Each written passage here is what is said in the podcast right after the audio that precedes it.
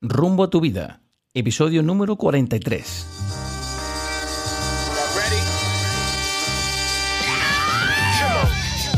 I'm hotter than a souffle, about to come off like a toupee. Sophisticated like Lupe, with some gangsta on top of it, Snoop Gray. BK, nigga, Big J, with roots in the South Tip, Scarface. Used to be out pulling large capers. Hola, ¿qué tal amigos? Y bienvenidos a un nuevo episodio de Rumbo a tu vida.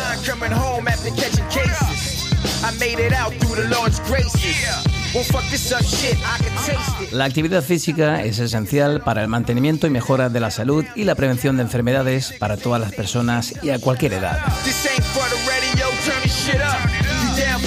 De todos he sabido que hacer ejercicio contribuye a la prolongación de la vida y a mejorar su calidad a través de beneficios fisiológicos, psicológicos y sociales. En definitiva, la práctica de actividad física proporciona una sensación de bienestar y relajación.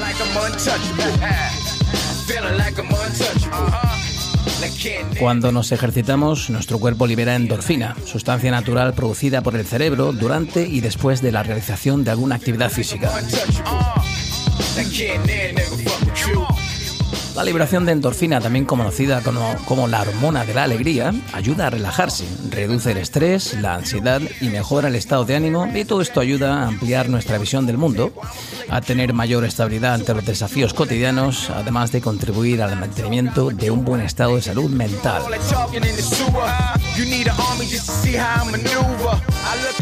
La salud no es solo la ausencia de enfermedad. Salud es encontrarse bien, lo mejor posible, y eso incluye aspectos físicos, psicológicos y sociales. Así que podemos decir que la actividad física es una forma de invertir en salud. Cuesta poco, es fácil y barata.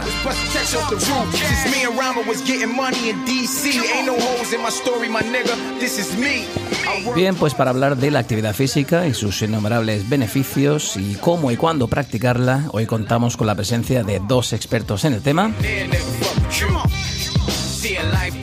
Hoy hablamos con Norberto Vallecillos. Norberto, buenos días, ¿qué tal estás? Hola, buenos días, muy bien. Gracias por, por la invitación a este podcast. Un placer tenerte en el programa y tenemos a un veteranísimo de nuestro programa, David Galgo, experto en deporte y nutrición. ¿Cómo estás, David? Muy bien, Andrew. Encantado de estar aquí de nuevo. La última vez nos sorprendió un terremoto, esperemos que esta vez respeten los elementos naturales. Bueno, pues eh, chicos, hoy hablamos de actividad física y de sus innumerables beneficios. Eh, me gustaría eh, empezar preguntando una pregunta bastante genérica. ¿Por qué podemos decir que es tan importante la actividad física? Pues por todos los beneficios que tú has nombrado antes, ¿no? Beneficios fisio- fisiológicos, por un lado. Eh, la actividad física reduce el riesgo de padecer enfermedades cardiovasculares, distintos tipos de cáncer, mejora la tensión arterial y, bueno, muchos otros. Ayuda a controlar el peso, eh, la obesidad, eh, reduce el porcentaje de grasa corporal, aumenta la masa muscular también. Y por otro lado, pues fortalece huesos, eh, aumentando la densidad ósea y bueno, un sinfín de beneficios más. Eh, aparte de esto, pues eh, tenemos también los beneficios psicológicos, mejora el estado de ánimo, mejora las relaciones sociales también. Y bueno, todo esto son factores que contribuyen a- a estar más felices, a vivir más tiempo Más y mejor, ¿no? y mucho mejor, claro. Le preguntaba antes a Norberto, fuera de antena, que, que era lo que había hecho esta mañana y me comentaba que empezaba el día con unas planchas, ¿no? Norberto, ¿qué nos dices de la actividad física? Tú que te dedicas a esto. Pues que cuando dejas de hacer ejercicio, cuando paras, empezamos a tener problemas físicos. Eso lo experimentamos todos. Hay que, hay que moverse para, para mantenerse sano. Yo te comentaba pues que desde que me operaron de la espalda, cada dos días hago unas planchas frontales, unas planchas laterales. Y de- desde que tengo tantas conversaciones con David también, pues hablado, pues intento meter ejercicios de fuerza todas, todas las mañanas, atendiendo a los distintos grupos musculares. O sea que 6.30 de la mañana un poquito de ejercicio antes de ir al colegio. Bueno, pues en un segundito abordaremos todo, eh, toda esa temática, el ejercicio de fuerza, actividad física, su importancia, dietas, etc. Hablemos, si os parece, del sobrepeso. El sobrepeso y la obesidad se pueden definir como una acumulación anormal o excesiva de grasa que puede ser perjudicial para la salud. Desde 1975 la obesidad se ha casi triplicado en todo el mundo y en el 2016 el 39% de las personas adultas de 18 o más años tenían sobrepeso y el 13% eran obesas. ¿Pensáis que nos cuidamos ahora más que antes? Bueno, eh, esto es una pregunta complicada porque sí que es verdad que hemos eh, incluido ejercicio en nuestra rutina de vida, pero creo que en general llevamos un estilo de vida más sedentario, nos movemos menos. Al final el, el estilo de vida de la gente de un ciudadano de clase media español, occidental, eh, es levantarse pues a la hora que te levantes, madrugar bastante, te vas a la oficina y te pasas ocho horas sentado enfrente de la pantalla de un ordenador. Eh, que después te vas al gimnasio una hora, está muy bien, ¿no?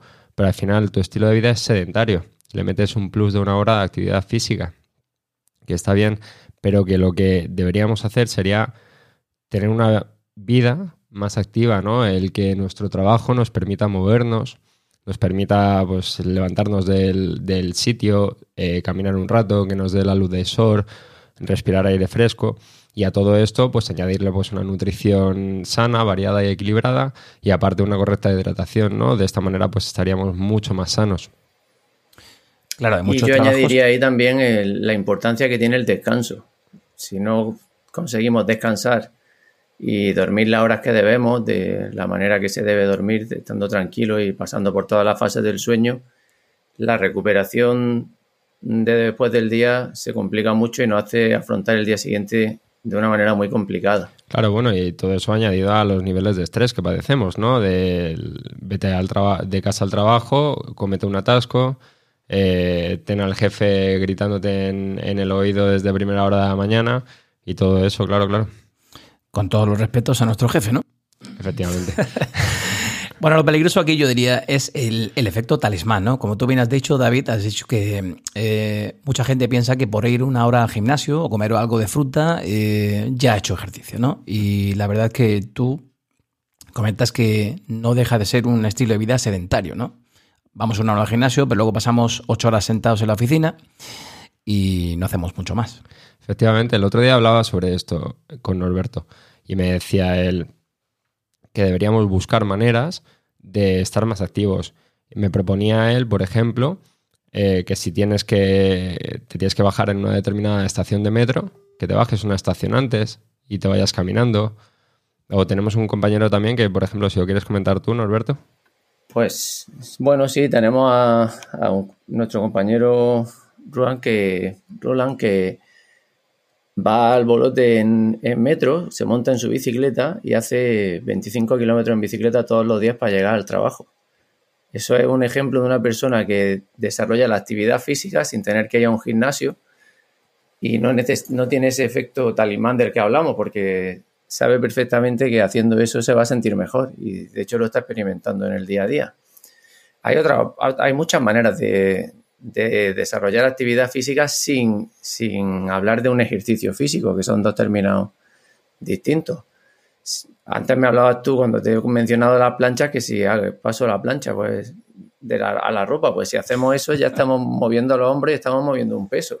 Que era que no estás haciendo toda la vida, ¿no? Claro, si en vez de hacer la compra online vas al supermercado y te llevas una bolsita y llevas el peso del súper a tu casa, claro, siempre que el súper esté a una distancia normal, pues está haciendo actividad física. Efectivamente, subir las escaleras en vez de coger un ascensor, ¿no? Claro, cosas cotidianas, ¿no? Que al final eh, nos acomodamos demasiado, ¿no? ¿Diríais que estamos físicamente mejor que hace unas décadas? Yo creo que no estamos mejor que hace unas décadas, estamos mejor que hace más tiempo, o sea, que hace que otro siglo, pero que hace unas décadas hemos incorporado demasiados mm, vehículos motorizados para desplazarnos, pasamos, como ha dicho David, muchas horas sentados, no se respeta esa necesidad de movimiento que tenemos en, el trabajo. No hablo por mí porque, porque soy, me siento un privilegiado. Al dar educación física, me muevo mucho, pero el que no, el que no está en una oficina está corrigiendo, está, en fin, que no hay manera de, no nos da la vida muchas oportunidades para movernos.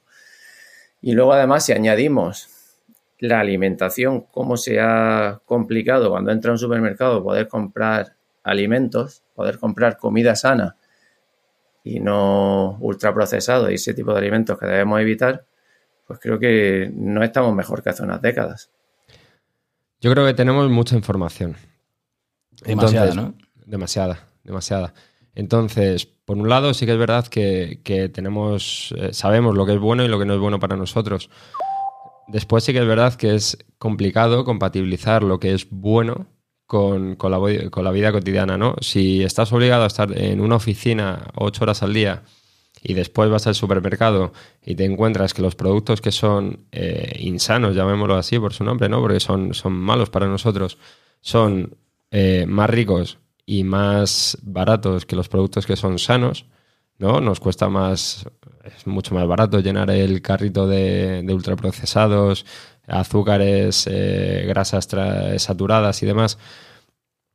Y que de verduras, eh, pescado y, quinoa, pues, pues al final hay gente que, opta más por esta segunda opción, ¿no? De, es más apetitoso el ultraprocesado, más barato incluso y eso hace que piquemos. Hoy hace un ratito comentaba que el 39% de las personas adultas tenían sobrepeso y el 13% eran obesas. ¿Se puede prevenir la obesidad, Norberto? ¿De qué forma podemos hacerlo? Bueno, prevenir la obesidad, estamos hablando de que desde una edad temprana se, puede, se pueden instaurar unos hábitos de vida saludables que nos permitan pues hacer ejercicio físico a diario, que, hagan que el niño interiorice la necesidad de hacer ese ejercicio, la diversión que, conlleva hacer ese ejercicio. También podemos influir desde abajo, desde el principio, en evitar ciertos alimentos que sabemos que son perjudiciales y de esa manera podemos conseguir que crezcamos basándonos en unos principios de salud y así evitaremos un poquito ese sobrepeso cuando ya eres adulto, pues tienes que plantearte los, los hábitos que tienen nocivos para tu salud y poco a poco ir afrontando cada uno de ellos para, para poder, para poder eliminarlo e incorporar otros más sanos. Yo diría, yo que incorporaría sin duda alguna, en los últimos años hemos visto toda una revolución ¿no? en cuanto a la, creatividad, a la hora de inventarse disciplinas deportivas, zumba, strength, pilates, spinning, etcétera, para que la gente consiga moverse. ¿Qué consejo daríais ambos, David y Norberto, a alguien para que empezase a hacer algún tipo de actividad física? Que busquen algo que les guste, que les motive a, ir a un sitio. Claro, porque inmediatamente se asocia, bueno, eh, actividad física es ir al gimnasio, ¿no? Claro, no, y esto en el gimnasio no es para mí, ¿no? No, no, en absoluto. Actividad física puede ser irte a dar un paseo al campo por la tarde cuando llegas Bailar, a trabajar. caminar, ¿no? Claro. Claro, es que esto no tiene que ser un deporte de gimnasio todo, ¿no? No, no, lo que tiene que ser es moverse. También es importante encontrar una persona que te motive para poder hacer el ejercicio contigo.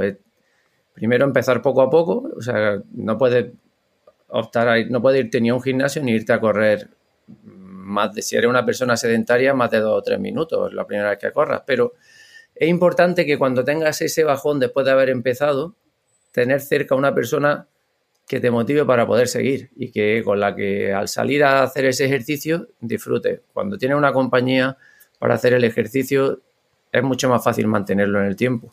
Totalmente. Cuando estaba trabajando de entrenador personal en Barcelona, eh, los clientes pagaban mucho dinero por las sesiones de entrenamiento personal. Y esto, el pagar tanto dinero, les hacía ir al gimnasio cada día, porque si no esa sesión la perdían, ¿no? Entonces eso también es una motivación que tienen, el decir, he quedado con David, me estoy gastando la pasta en entrenar con él, voy a ir.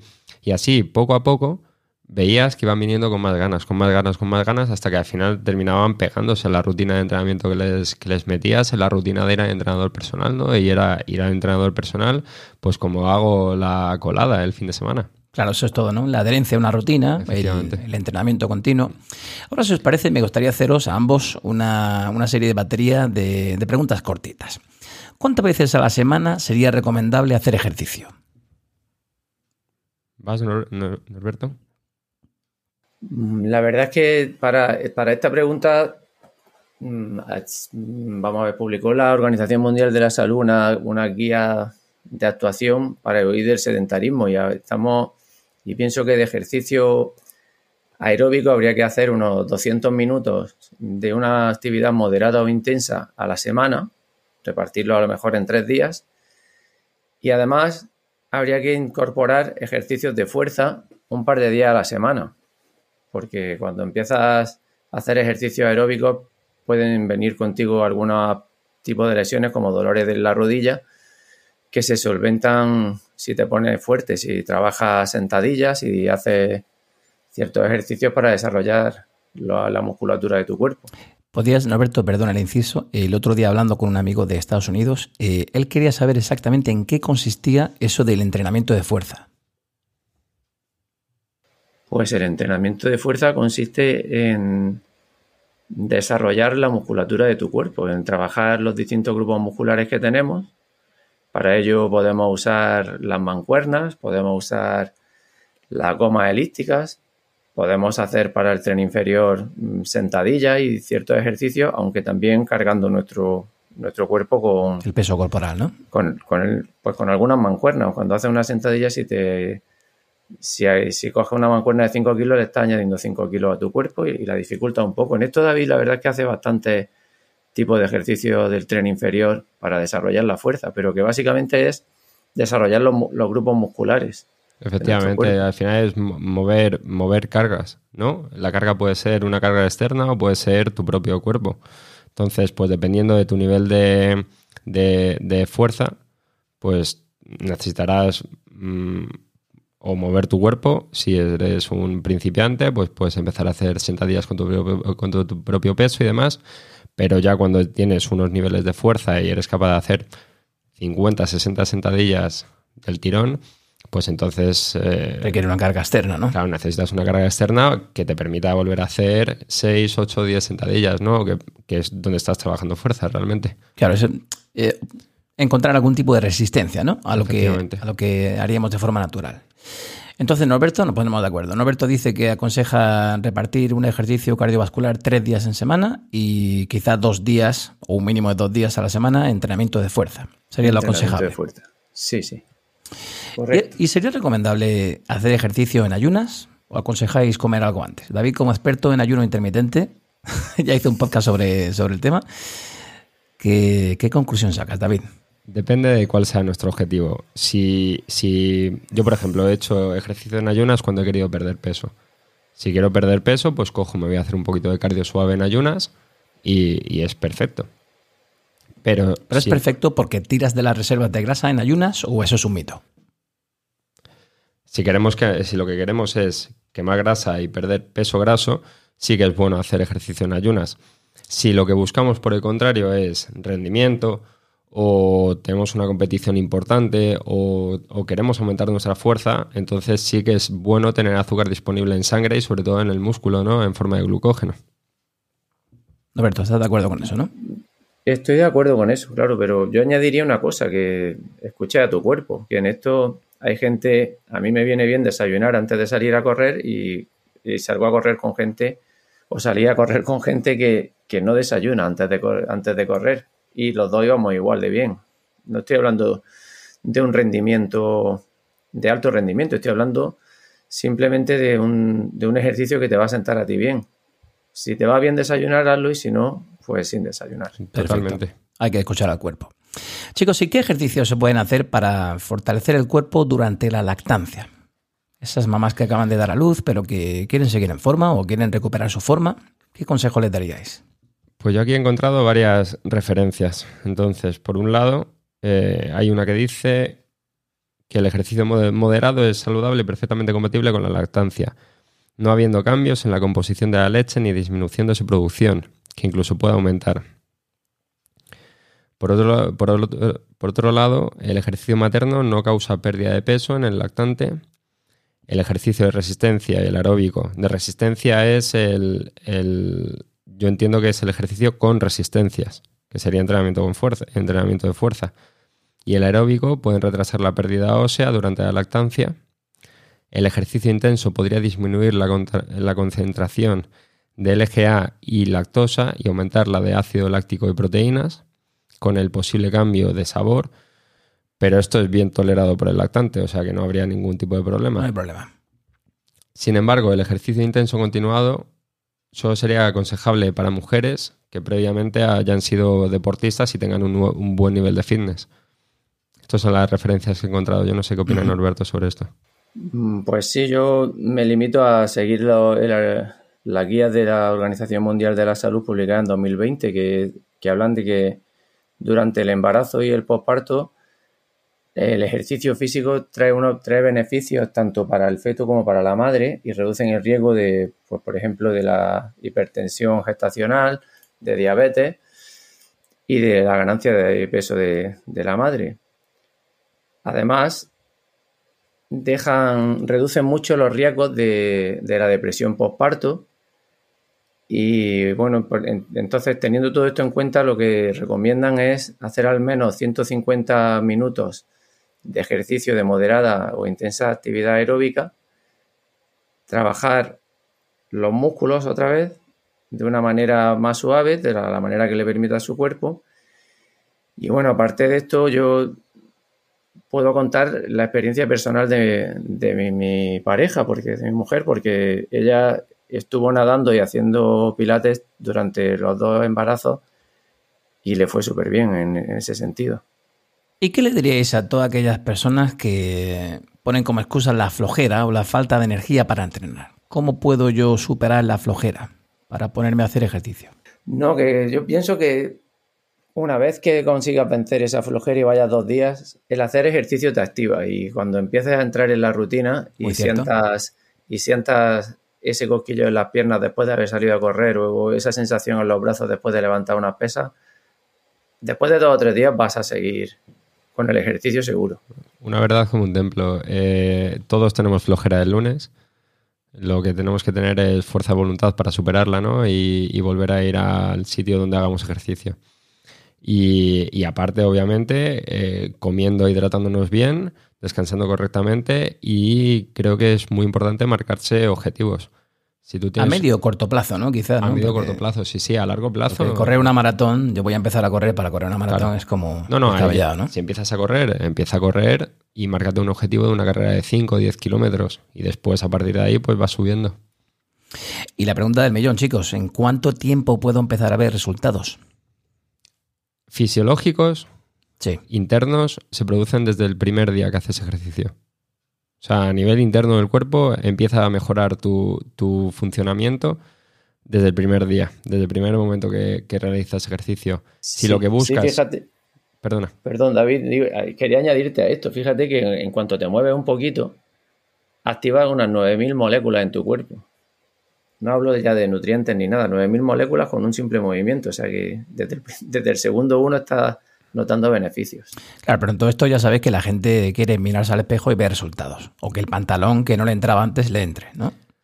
Claro, bueno, todo esto depende mucho de la persona, de lo que ha hecho antes, de sus hábitos previos, de los hábitos. hay muchas variables, ¿no? Claro, hay muchas variables, o sea que es complicado. Bueno, pues digamos, pasamos a la siguiente. ¿Cuál sería el tiempo mínimo para hacer una buena rutina de ejercicios? Hay personas que están en el gimnasio como una hora y media y hay otras que en 40 minutos han terminado el entreno. Y hay cardio hits hechos, diseñados en 20 minutos en los que has calentado, bueno, esto sería en una media hora, el cardio hit 20 minutos, pero antes has calentado un poquito y has estirado después y en media hora estás, has hecho una buena sesión de entrenamiento. Efectivamente. Sí, sí, yo me iría incluso a 10 minutos de hit. 10 minutos de hit, que te pueden matar perfectamente. Sí, depende de la intensidad que... Claro. Sí, sí. Oye, eh, Norberto, acabas de mencionar eso de estirar. ¿Es aconsejable estirar antes de hacer ejercicio o es mejor después? A ver, hay, hay aquí muchos factores. Una cosa es hacer un, estiramiento leve, que puedes intentar hacerlo para activarte o al acabar, pero una buena sesión de, de estiramiento, yo por la experiencia que tengo y lo que me han comentado los fisioterapeutas que vigilo, deberían, que visito, deberían debería producirse en una sesión aparte, no en el momento que acabas, que puedes estar cansado, ni, ni antes de empezar. Pero además en los gimnasios hay clases de estiramientos específicas, ¿no? Claro, deben, yo creo que debe estar separado de, de la sesión de fuerza o de la sesión aeróbica. Yo voy a contestar un poco con lo que has dicho tú antes. Creo que es importante escuchar a tu cuerpo. Entonces, lo que nos dice la ciencia es que eh, estiramientos estáticos antes de entrenar no, aumentan el riesgo de lesión. Lo que hay que hacer antes de entrenar son estiramientos dinámicos, con movimiento de las articulaciones y movilidad articular. Y que si queremos hacer estiramientos estáticos, que no está realmente comprobado que ni que mejoren la recuperación, ni que ayuden a prevenir lesiones, ni nada, tenemos que hacerlos después. Sí que es verdad que hablando con deportistas y, y yo siendo deportista, a mí me van bien los estiramientos después me reducen los dolores, me ayudan a relajarme, me ayudan a volver a la calma, a la calma después del ejercicio. Hay gente que no, que no le gusta y que no los hace porque no le sientan bien. Entonces, bueno, aquí es un poco escuchar nuestro cuerpo. Pero vamos, seguro que estiramientos estáticos antes del ejercicio no, porque relajan la musculatura y, nos pueden provocar lesiones después durante el ejercicio. Perfecto. yo quería añadir una, cosita más. Eh, cuando el estiramiento cobra más importancia es a última hora del día. Si tú tienes una pequeña lesión en una zona y te vas a la cama sin haber estirado un poquito, tienes alguna molestia y no lo haces, se puede hacer un poquito más crónica esa lesión y si, si estiras antes de meterte en la cama, puedes suavizar la, digamos, la sensación de, dolor que tenía en esa parte del cuerpo. Claro, también estirar ayuda a recuperar antes del ejercicio, ¿no? Depende también si has hecho entrenamiento de fuerza, si has estado corriendo, etcétera, etcétera. Nueva pregunta del millón, chicos. ¿Cuál es la mejor forma de quemar grasa? ¿Para quemar grasa tengo que hacer ejercicio durante un tiempo determinado? La mejor forma de quemar grasa tengo muy claro que es cambiar tu composición corporal. ¿Y eso cómo lo hacemos? Entrenando fuerza, aumentando el nivel de músculo que tienes, entonces aumentas tu, tu metabolismo basal y por lo tanto quemas más calorías a lo largo del día. Al quemar más calorías, quemas más grasa. A ver si lo entiende la audiencia. Cuanto más músculo tienes, más calorías quemas en reposo. Efectivamente. Vale, pues chicos, ya sabéis que entrenar fuerza eh, creas masa muscular y si creas masa muscular, quemas más calorías, pero también consumes más calorías, ¿no?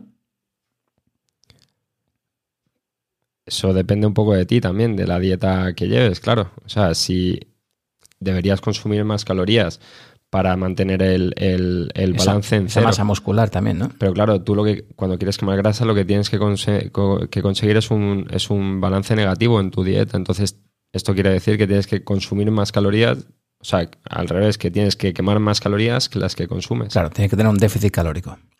De eso ya hablamos. ¿Sí? El, ejercicio, el ejercicio aeróbico también es el que te va a hacer ir perdiendo un poquito de grasa. Entonces, volvemos a todo. Hay que tener, yo creo que hay que, volvemos a lo mismo, hay que hacer un, digamos, tener una composición global del ejercicio y trabajarlo todo y, y luego si además consigue reducir la ingesta de grasas en el cuerpo, pues la, va a reducirla, seguro. Oye, ¿y por qué lleva tanto tiempo alcanzar un buen estado físico y se pierde tan rápido al dejar de hacer ejercicio? Porque la vida es muy Bueno, yo me gustaría hacer aquí una, una especie de metáfora. La, las reflexiones de David. La vida es injusta. Sí, la vida es injusta. Y vamos a imaginarnos un, niño de dos años subiendo un tobogán. Sube por la escalera, pongamos que tarda 10-15 segundos en subir y baja en uno. La salud es así. Qué buena. tienes que ir acumulando, acumulando, acumulando, pero como te despistes un tiempecito, bajas demasiado rápido. Baja rápido, ¿no? Me ha encantado esa, respuesta. Muy buena, Norberto. Tomamos nota de eso. Julio eh, Basulto. Julio, Julio Basulto, está, detrás, está, detrás de, este ejemplo. Sí. Oye, ¿sería aconsejable consultar al médico antes de empezar a hacer actividad física?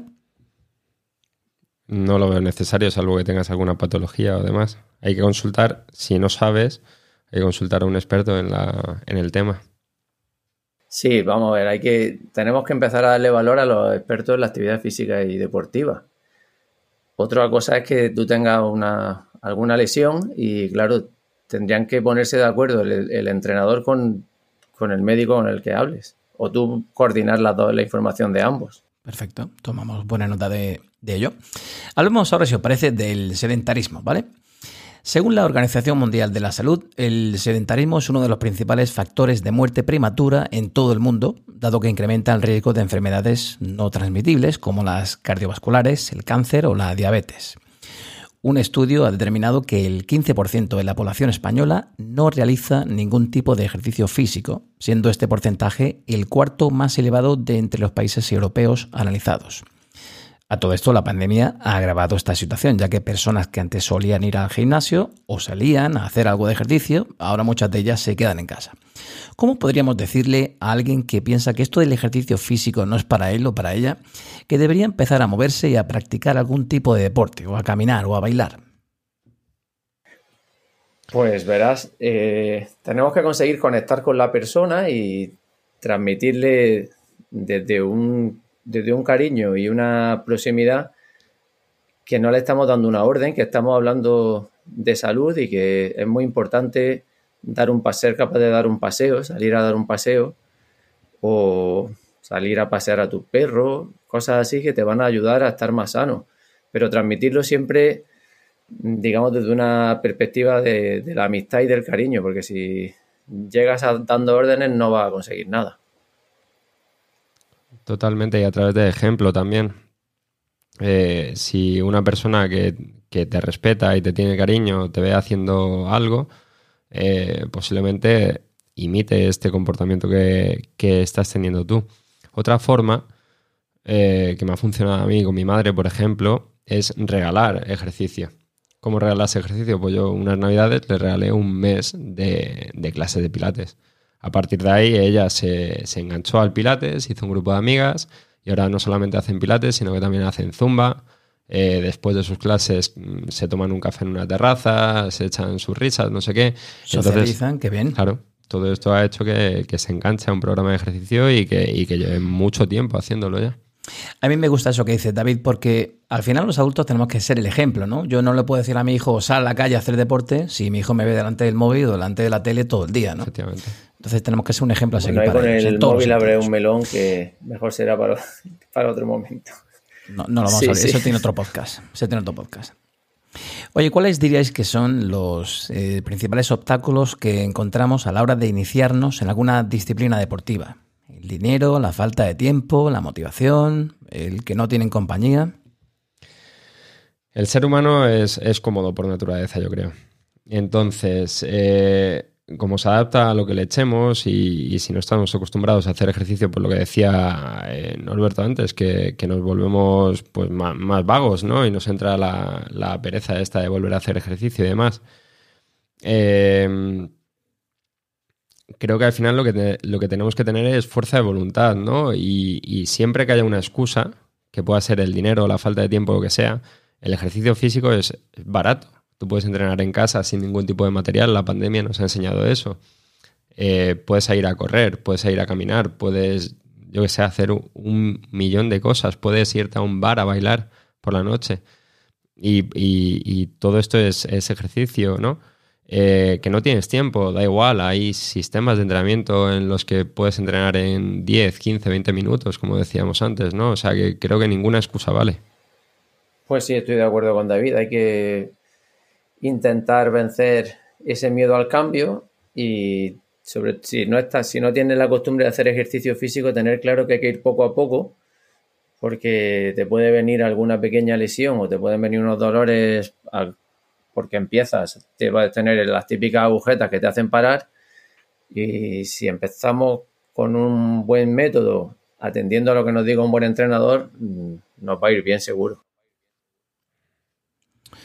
Pues ya sabéis, chicos, estamos todos tomando buena nota de esto y entrenando a partir del lunes o, hoy mismo ya. Oye, Norberto, ¿qué impacto tiene la actividad física en nuestra salud emocional? ¿En cómo nos sentimos a nivel mental y social? Bueno, a, nivel emocional, pues está claro que el, ejercicio aeróbico y yo creo que el de fuerza también eh, contrarresta el, cortisol, que es el causante del estrés. Entonces, al reducirlo, pues inmediatamente nos empezamos a sentir bien. La gran, el gran desconocido del ejercicio aeróbico, el gran efecto positivo desconocido por ahora del ejercicio aeróbico, es que tiene unos beneficios cognitivos en el hipocampo que no se conocían. Cuando tú, tú haces a tu corazón latir fuerte durante 45 minutos, el cerebro digamos que se ilumina y se vuelve más receptivo para una serie de neurotransmisores y de proteínas que necesita para desarrollarse. Aquí entran en, en juego el factor neurotrófico derivado del cerebro, conocido como BDNF, que está implicado en la mejora de los procesos de aprendizaje y de memoria. Entonces, en el momento en que si tú eres capaz de salir a andar o a correr por la mañana, el resto del día te va a ir mucho mejor. Ahora, si os parece, me gustaría que escuchaseis a un compañero. Se trata de Alberto Arjona Jim Lifting. Le podéis seguir en redes sociales. Tiene un canal de YouTube también.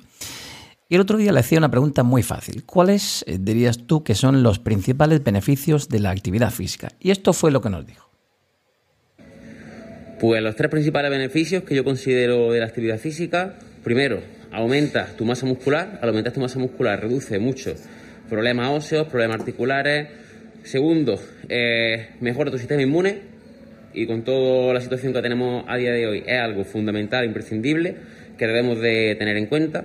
Y tercero, mejora a nivel cognitivo y a nivel mental. O sea que a nivel de productividad, incluso a nivel de eh, estudiantes que tienen que tener un trabajo mental intenso, emprendedores, incluso eh, personas que tienen un trabajo intelectual, es algo fundamental para ellos.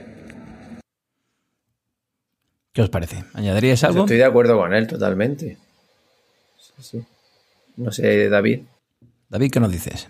Yo también, vamos, eh, los beneficios fisiológicos, por un lado, que son los que pues, nos previenen enfermedades y nos ayudan a, combatirlas, ¿no? Eh, eh, impulsando y mejorando el sistema inmunológico, los beneficios psicológicos también, el alivio del estrés, la secreción de hormonas de, de la felicidad que nos hacen sentir bien y demás, unido a beneficios sociales, ¿no? También cuando da igual que hagamos deportes individuales, como puede ser el tenis o, el boxeo, da igual, al final estás, estás juntándote con gente para realizar una actividad, para jugar, para, para pasar un buen rato. Y todo esto creo que es, es una clave para, la felicidad, ¿no? Yo hace poco escuché una frase que se me quedó grabada a fuego. Alguien decía que eh, no dejamos de jugar porque nos hacemos mayores, sino que nos hacemos mayores porque dejamos de jugar. Pues sí, una verdad absoluta. Yo te, comento en este sentido. Estoy haciendo una actividad ahora que se llama Atletismo en Familia, en el Club de Atletismo de, de Motril, y los adultos jugamos al pañuelo, jugamos a Cuba y acabas la hora sintiéndote muy bien y has estado sudando mucho y no estamos haciendo los ejercicios en los que todo el mundo piensa que son levantar pesas. Claro. Juegos tradicionales y al final eh, te mueves y hablas con personas y te, y te relacionas con los demás. Bueno, pues también le preguntaba a Alberto Arjona, Jim Lifting, eh, ¿qué consejo darías, Alberto, a todas esas personas que dicen que eso de la actividad física ya no es para ellas, o que están muy mayores ya para hacer algo de ejercicio, o que simplemente no encuentran la motivación? Y esto fue lo que nos dijo. Pues a todas aquellas personas que decís que esto no es para vosotros, que ya son muy mayores, deciros que el deporte no tiene edad, lo que sí tiene edad es un deporte que no esté adaptado a ti pero cualquier actividad física adaptada a la persona y a las circunstancias personales de cada individuo es perfectamente recomendable en cualquier situación, en cualquier edad, en cualquier estado físico, sin problema alguno. Es más, eso no es ni más ni menos que una excusa. Un ejemplo personal, eh, mi abuelo, por ejemplo, a los 75 años se inició con el entrenamiento. ¿Por qué? Problemas de cadera, problemas de rodilla, y a día de hoy tiene 82 años y estaba mejor que hace 10 años. ¿Por qué? Porque al mejorar la masa muscular, al hacer ejercicio, muy simple, no tienes que hacer ejercicio muy intenso, siempre adaptado a ti. Ha mejorado muchísimo y algo que antes le costaba mucho, que es, por ejemplo, bajar una cuesta, no podía porque a nivel excéntrico sí que es verdad que la rodilla eh, le dolían horrores, ese dolor ha desaparecido. ¿Cómo? Haciendo una actividad física pautada para él en función de sus características, de su edad, de sus condiciones y sigue mejorando y estamos hablando de una persona con 75 años. O sea que si tienes menos de 75 años, a día de hoy tienes 82 o menos de 82, la actividad física es para ti. Bueno, ¿pensáis que hay una actividad física o una disciplina deportiva para cada edad? Es decir, ¿un jubilado debe quedarse a ver la vida pasar en un banco de la plaza de su pueblo o por el contrario debería buscar alguna actividad física que se adapte a su capacidad? Voy a poner dos ejemplos. El primero, mi padre, eh, 70 años, queda todas las semanas para jugar al tenis con, con un amigo suyo. El tenis es un deporte de impacto que puede ser bastante lesivo y demás. Él lo disfruta. ¿Por qué se lo vamos a quitar? ¿No? Porque tenga 70 años. Claro. Mi abuelo, 93 años, hasta antes del COVID, se levantaba cada mañana, se iba al gimnasio. Mi abuelo está, tiene una calidad de vida muy buena ahora mismo, con 93 años, vive solo. 93 años. 93 años. Y se vale por sí mismo. Se vale por sí mismo, vive solo con su perra y, y, vamos, lleva una vida totalmente... ¿Y cuál es la clave para todo esto? La actividad. La actividad, Se mueve, va al gimnasio. la vida social y, y, y él te diría que el vino también. Cuidado que ahí Bueno, abrimos otro podcast ta- también. Pues No, sí, Berto, ¿qué nos decías? Igual, también tengo el ejemplo de mis padres que salen a caminar a diario y tiene innumerables beneficios el- ese tipo de ejercicio. Y también a nivel neurológico, me gustó mucho cuando leí el libro Spark del neuropsicólogo John Radley, en el que describía cómo su madre se iba haciendo mayor y se iba haciendo mayor estando sana por el simple hecho de que iba a misa todos los días y andaba 45 minutos a un ritmo alto para ir y para volver. O sea, sumaba una, todos los días una hora y media andando. El problema que tuvo esa señora es que un día cayó, se rompió la cadera y a partir de ahí empezó un declive físico y mental que se la acabó llevando, pero mientras estuvo moviéndose se mantuvo totalmente sana y con una vida social muy activa. O sea que hay que... No se puede parar en ninguna Está claro, la ninguna clave edad. es moverse. Claro, claro, hay que mantenerse activo. No, no, porque al final cuando, cuando paras de moverte, tus niveles de fuerza y potencia van cayendo en picado, empieza la sarcopenia, pierdes masa muscular, densidad ósea y demás. Le sumamos la testosterona baja en el caso de los hombres. Efectivamente. Y claro. Sí, sí. Y además, el otro día lo comentábamos, ¿no? Uno de los, eh, una de las formas de aumentar la testosterona de forma natural es ejercicio físico. Totalmente. Actividad física. Sí, sí. Bueno, si os parece, ahora tenemos unas preguntas que nos han formulado la audiencia de Rumbo a tu Vida. Y fijaros, desde un lugar tan remoto como Australia, Juanfra, un oyente del programa, nos pregunta lo siguiente. Me gustaría saber hasta qué punto es beneficioso hacer deporte, ya que sabemos de muchos deportistas de élite que al llegar a edades más avanzadas sufren de dolores en las rodillas o en la espalda por este continuo deporte. ¿Esto ocurre solo a deportistas de élite o nos puede pasar también a los que vamos al gimnasio o practicamos deporte a diario? Mm, Bueno, pues si quieres, David, me gustaría responder un poco, no sé si quieres responder tú. Sí, sí, bueno, yo creo que hay que tener en cuenta muchos factores aquí. Si, si tú eres una persona sana y que no tienes ninguna lesión, pues puedes ir al gimnasio a diario. Hay que tener en cuenta que un deportista de élite, de lo que es de lo que nos habla el, el oyente, eh, fuerza mucho su rendimiento y, no respeta lo- los descansos que nosotros podemos hacer si atendemos un modelo de salud. Tenemos aquí muchos ejemplos en el día a día de cómo los deportistas de élite explotan su cuerpo, no descansan y sufren lesiones. Tenemos el caso de Pedri, que juega en el Barcelona y lleva, después de un verano jugando con la selección, ahora lleva dos meses lesionado. O todo el mundo piensa cómo le irá a Nadal dentro de unos años después de haberse machacado para jugar al tenis durante tanto tiempo. Nosotros luego, Claro, claro, nosotros tenemos que vida. tener claro que hay que escuchar al- a nuestro cuerpo y si después de un día te has- que te has pasado entrenando necesitas descansar, descansa y después retoma tu entrenamiento. Y así no debes tener los problemas que van a tener los deportistas de élite.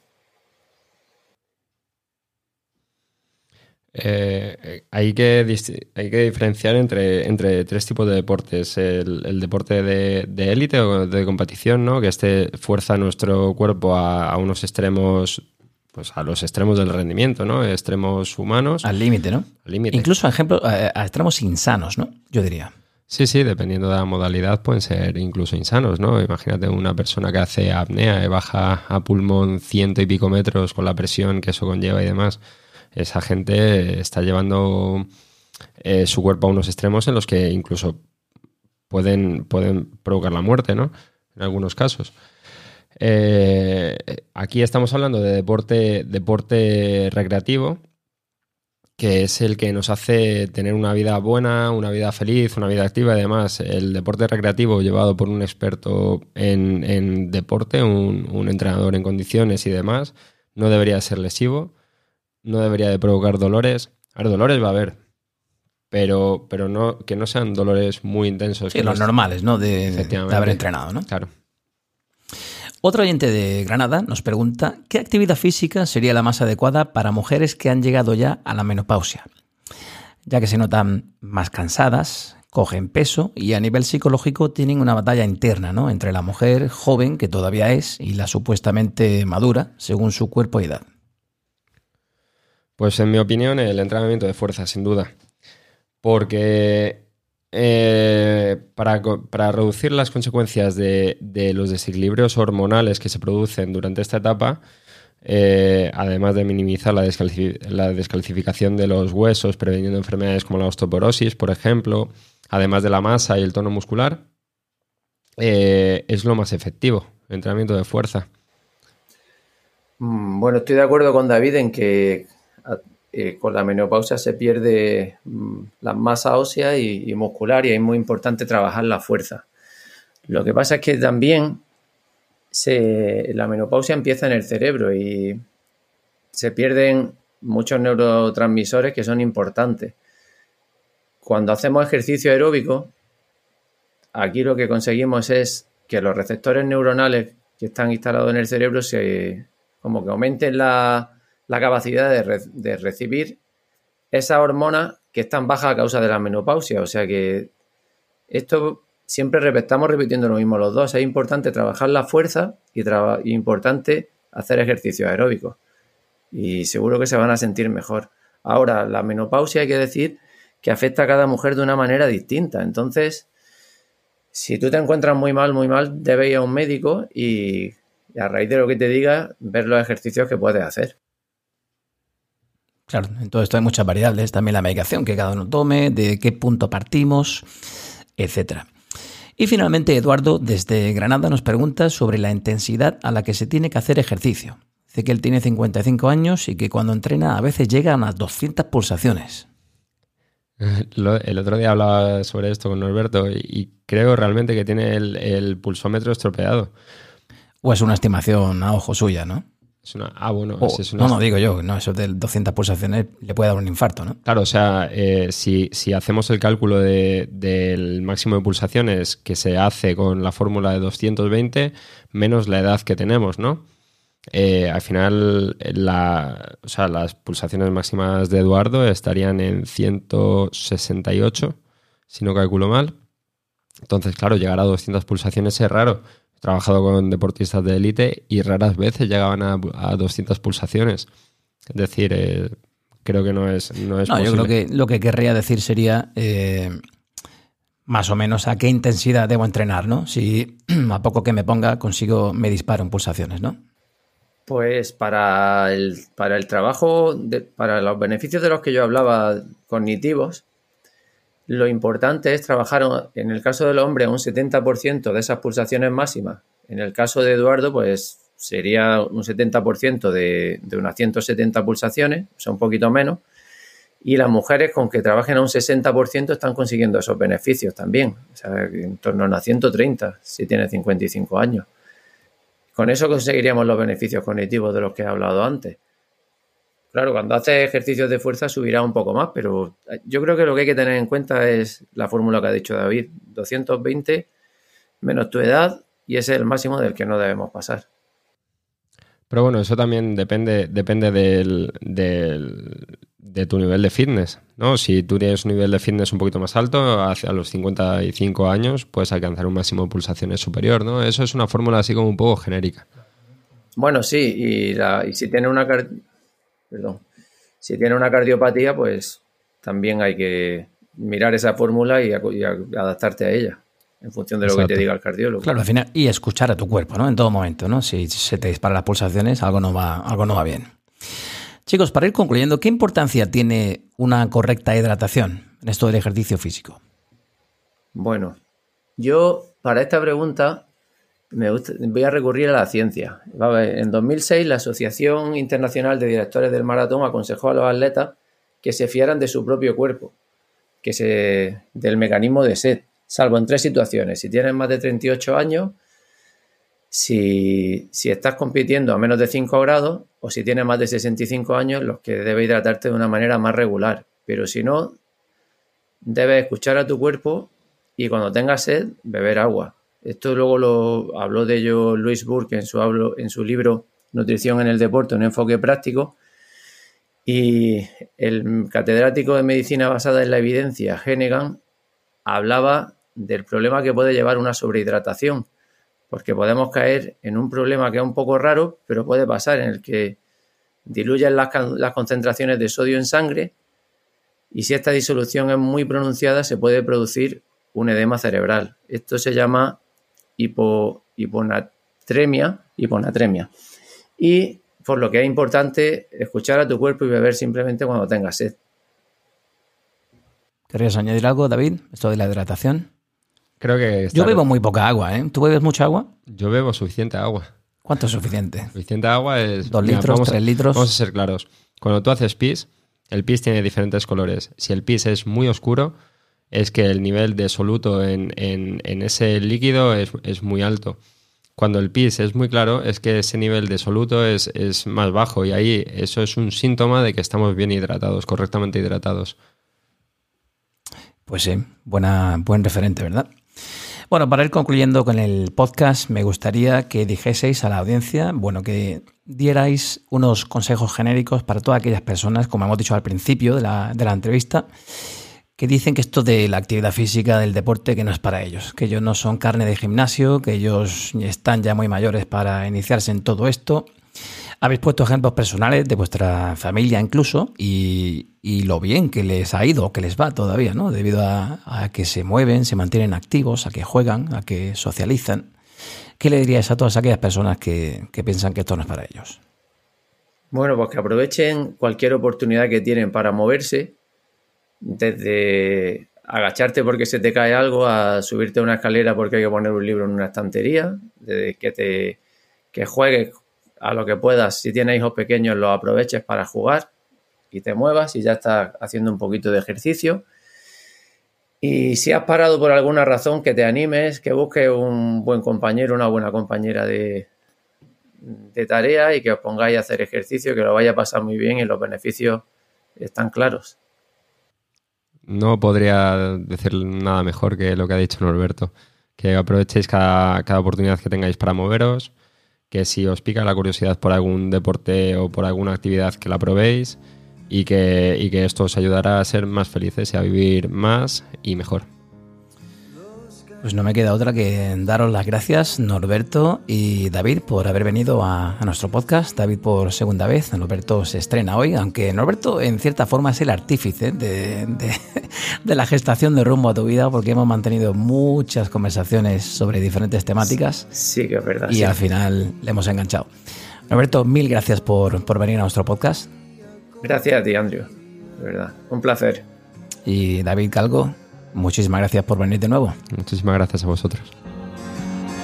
El ruido del vidrio chocándose, diamantes que no pueden convivir entre luz y oscuridad, esferas despostillan al pasar, chasquidos de las pues hoy dejamos un podcast en torno a la actividad física y el deporte con dos grandes, Norberto y David.